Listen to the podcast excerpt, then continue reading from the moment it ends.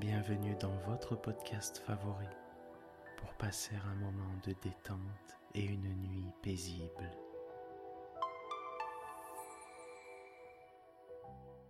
Installez-vous confortablement et profitez chaque soir de votre moment de relaxation avec le podcast Dormir sans souci.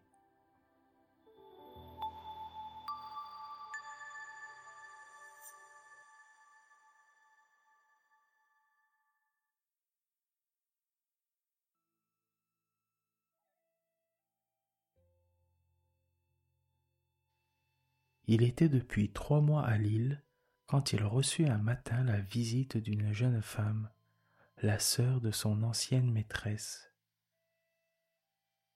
Après de longues souffrances et un désespoir qu'elle n'avait pu vaincre, Madame Poinceau allait mourir. Elle était condamnée, sans espoir. Elle voulait le voir, rien qu'une minute, avant de fermer les yeux à jamais. L'absence et le temps avaient apaisé la satiété et la colère du jeune homme. Il fut attendri, pleura et partit pour le Havre. Elle semblait à l'agonie. On les laissa seuls et il eut sur le lit de cette mourante qu'il avait tuée malgré lui une crise d'épouvantable chagrin. Il sanglota l'embrassa avec des lèvres douces et passionnées comme il n'en avait jamais eu pour elle. Et il lui dit Non, non, tu ne mourras pas, tu guériras, nous nous aimerons, nous nous aimerons toujours. Est-ce vrai? Tu m'aimes? Et lui, dans sa désolation, jura, promit de l'attendre lorsqu'elle serait guérie s'apitoya longuement avec des baisers sur les mains si maigres de la pauvre femme dont le cœur battait à coups désordonnés. Le lendemain, il regagnait sa garnison.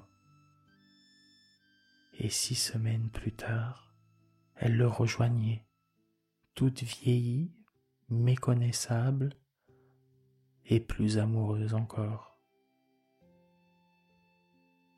Et perdu, il la reprit. Puis, comme ils vivaient ensemble à la façon des gens unis par la loi, le même colonel qui s'était indigné de l'abandon se révolta contre cette situation illégitime. Renaldi donna sa démission. Ils allèrent vivre en une villa sur les bords de la Méditerranée la mère classique des amoureux.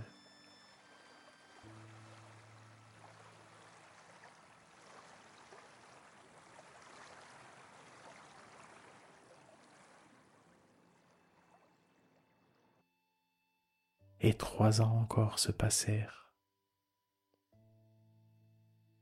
Ronaldi plia sous le joug, était vaincu Accoutumée à cette tendresse persévérante, elle avait maintenant des cheveux blancs et lui considéré comme un homme fini, noyé.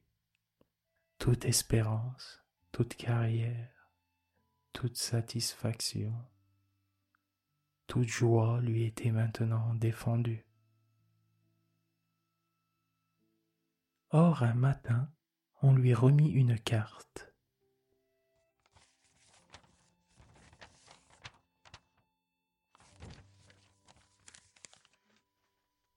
Joseph Poinceau, armateur Le Havre. Le mari, le mari qui n'avait rien dit, comprenant qu'on ne lutte pas contre ces obstinations désespérées des femmes. Que voulait-il? Il attendait dans le jardin, ayant refusé de pénétrer dans la villa. Il salua poliment, ne voulut pas s'asseoir même sur un banc dans une allée, et se mit à parler nettement.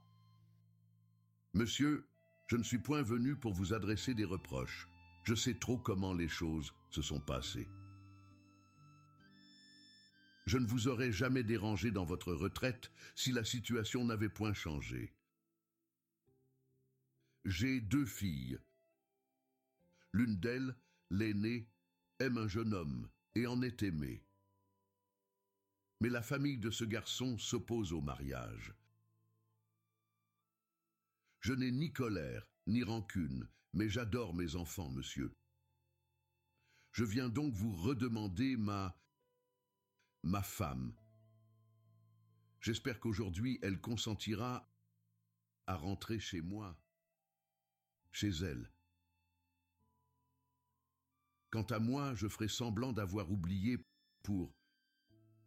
pour mes filles. Renapti ressentit au cœur un coup violent, et il fut inondé d'un délire de joie comme un condamné qui reçoit sa grâce. Il rétorqua. Mais oui, certainement, monsieur. D'ailleurs, moi-même. Croyez bien, c'est juste que... Et il avait envie de prendre les mains de cet homme, de le serrer dans ses bras, de l'embrasser sur les deux joues. Vous serez mieux dans le salon. Entrez donc, je vais la chercher. Cette fois, M. Poinceau ne résista plus. Renoldi gravit l'escalier en bondissant, puis devant la porte de sa maîtresse, se calma et il entra gravement. On te demande en bas. C'est au sujet de tes filles. De mes filles Que se passe-t-il? Une situation grave que tu peux seul dénouer. Alors il s'affaissa sur une chaise, tout remué, et il attendait. Longtemps. Puis, comme des voix irritées montaient jusqu'à lui à travers le plafond, il prit le parti de descendre. Madame Poinceau était debout, exaspérée, prête à sortir, tandis que le mari la retenait par sa robe, répétant Mais comprenez donc que vous perdez nos filles, vos filles, nos enfants. Je ne rentrerai pas chez vous.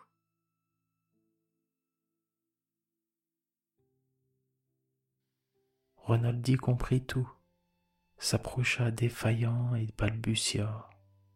Comment? Elle refuse Elle se tourna vers lui et par une sorte de pudeur, ne le tutoyant plus devant l'époux légitime. Savez-vous ce qu'il me demande? Il veut que je retourne sous son toit. Et elle ricanait, avec un immense dédain pour cet homme presque agenouillé qui la suppliait. Alors Renoldi se mit à parler à son tour, plaida la cause des pauvres filles, la cause du mari, sa cause. Et quand il s'interrompait, cherchant quelques arguments nouveaux, Monsieur Poinceau murmurait en la tutoyant par un retour de vieille habitude instinctive. Voyons, Delphine, songe à tes filles. Elle enveloppa les deux hommes en un regard de souverain mépris. Puis s'enfuyant d'un élan vers l'escalier, elle leur jeta. Vous êtes deux misérables